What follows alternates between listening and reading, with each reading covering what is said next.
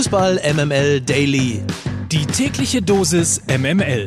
Mit Mike Necker.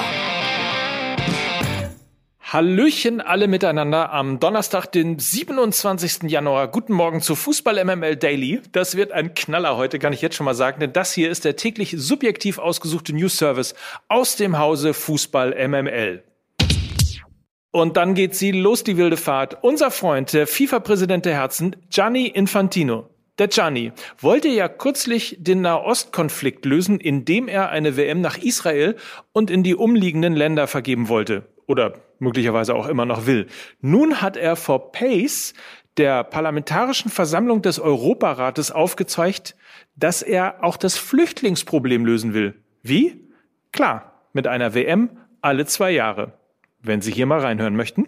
We see that football is going into a direction where a few have everything and the vast majority has nothing. I understand.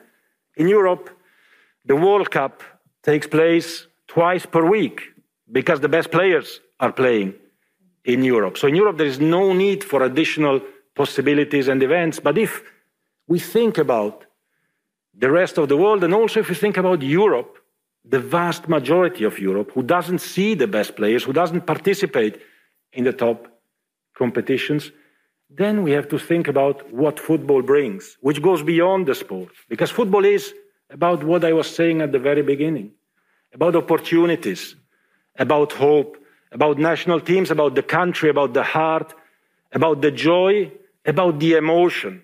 And we cannot say to the rest of the world, Give us your money. If you have or happen to have a good player by coincidence, give us the player as well.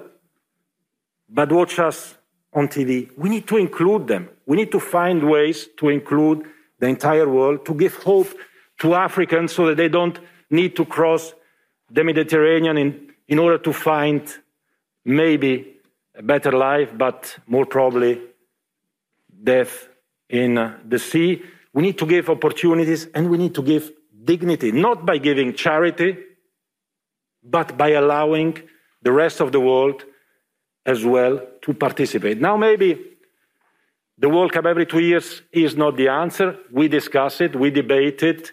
Uh, we started the process with a vote of 88%, and this Council of Europe is also about democracy. 88% of the FIFA Congress, including 30 European members out of 55 to debate, to discuss, and to see what the best way is to be more inclusive, not just to speak about saying no to discrimination, but to actually act into exactly that direction by being more inclusive, by bringing everyone on board, and uh, uh, by trying to give opportunities, hope, and dignity to uh, the entire world. We engage in a discussion, we engage in uh, a debate. We will see at the end of this debate, not today, but in a few months' time, what the result is. Football is unique, football is global, but we have to make it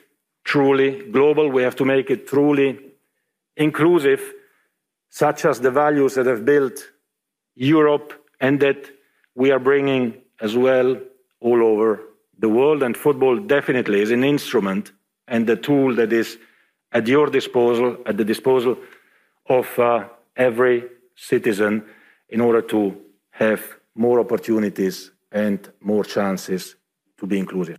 Herrlich, oder? Ich musste das einfach mal so ungeschnitten laufen lassen und euch mal vorspielen. Aber wollen wir den entscheidenden Part noch einmal hören? Achtung. To give hope to Africans so that they don't need to cross the Mediterranean in, in order to find maybe a better life, but more probably death in the sea.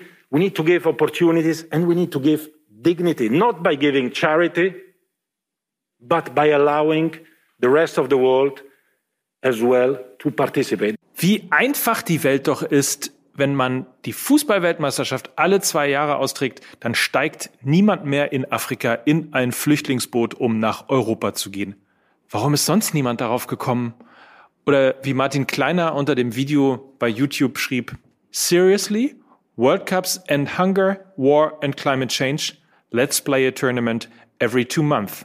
Wen es übrigens interessiert, wie die Probleme der Welt durch Fußball gelöst werden können, ich pack euch den Link zur Rede in die Show Notes. Markus Anfang und Florian Junge haben durch ihr Handeln in erheblichem Maße gegen die Vorbildfunktion als Trainer verstoßen. Das sagte gestern Hans E. Lorenz, der Vorsitzende des DFB Sportgerichts. Beide wurden vom Sportgericht für ein Jahr gesperrt, weil sie sich ja bekanntermaßen mit gefälschten Impfzertifikaten als geimpft ausgewiesen hatten. Im Hinblick auf ihre abgelegten Geständnisse ist es aber gerechtfertigt, einen Teil der Sperre zur Bewährung auszusetzen, um ihnen die Möglichkeit zu geben, zur Saison 22-23 ein neues Engagement einzugehen, so Hans E. Lorenz weiter. Bei Anfang wird die Sperre ab dem 10. Juni zur Bewährung bis zum 30. Juni 23 ausgesetzt bei Junge ab dem 1. Juni.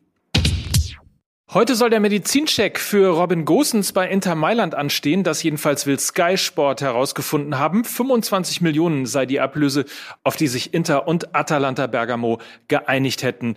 Und nach Informationen von Spielerberater Fulvio Valcereggi soll auch Paulo Dybala von Juve zu Inter wechseln. Das war's für heute. Habt einen feinen Tag. Wir hören uns morgen zum Daily wieder. Mike Nöcker für Fußball MML.